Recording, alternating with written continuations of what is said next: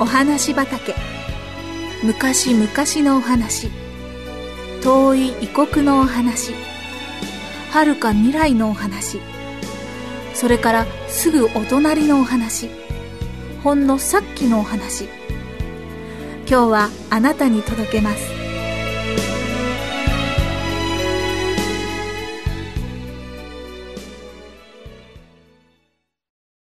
名犬バリー。ローヌの峡谷を出てアルプスを横切りイタリアへと通じる峠の一番高いところに一軒の家が建っています。それはサンベルナールの宿泊所で人の住む家としてはヨーロッパで一番高いところにあります。物寂しい景色の中にポツンと立っているこの家はその周りを雪に覆われた岩山で閉ざされています。これ以上寂しいところはないでしょう。8ヶ月から9ヶ月も寒さの厳しい冬が続くこの場所に10人余りの修道僧が住んでいます。この宿泊所は誰でも泊めてくれます。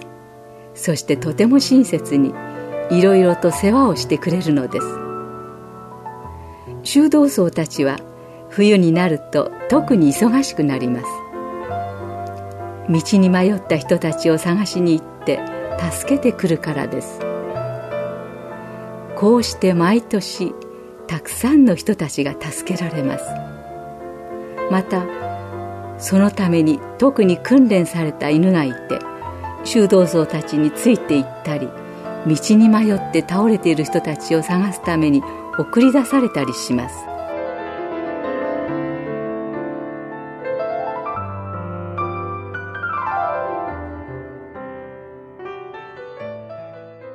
さてある寒い冬の日。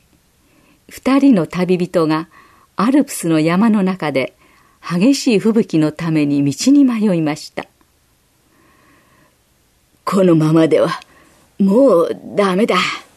ブランデーを飲んで元気をつけようと一人が言いましたそれはよくないよブランデーを飲むとその時は元気が出るみたいだけどその後はかえって体がぐったりしてしまう。と、もう一人が反対しました。けれどもその人は、友達の忠告を聞かないで、ガブガブ飲んでしまいました。そしてしばらくの間、雪をかき分けて進みましたが、やがて力尽き、雪の中に倒れてしまいました。もう一人は必死で進み続けて、とうとうこの親切な宿泊所にたどり着きました。そして、友達は途中で倒れています。と知らせました。バリーという忠実な犬が呼ばれました。修道僧たちはバリーに、この人が来た道をたどって倒れてる人を見つけなさい。と言いつけました。バリーは道をたどっていってとうとう雪の中で気を失っている人を見つけましたそして吠えたり引っ張ったりいろいろなことをしてようやくこの人の目を覚まさせました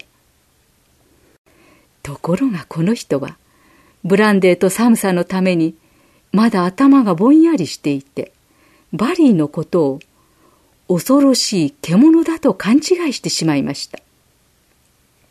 そして、わずかに残っていた力を振り絞って、ポケットからナイフを取り出し、バリーの首に突き刺したのです。それでもバリーは、首から血を流しながらも、この人を助けようとしました。この人はやっと、これは自分を助けに来てくれた犬だ。と気づきました。よろよろと立ち上がったこの人は、犬に寄りかかるようにして歩き始めました。バリーの首からは、どんどん血が流れ、この忠実な犬は力が弱っていきました。しかし、よろめきながらも、とうとう宿泊所にたどり着きました。そしてその入り口まで来た時、それまでの一歩一歩を自分の血で濡らしてきたこの気高い犬は力尽きて倒れてしまいました。パリにある墓地の中にこの気高い犬のことを忘れないようにと記念碑が立っています。そこにはフランス語で「バリー40人の命を救った。そして41人目の人に殺された」と書かれています。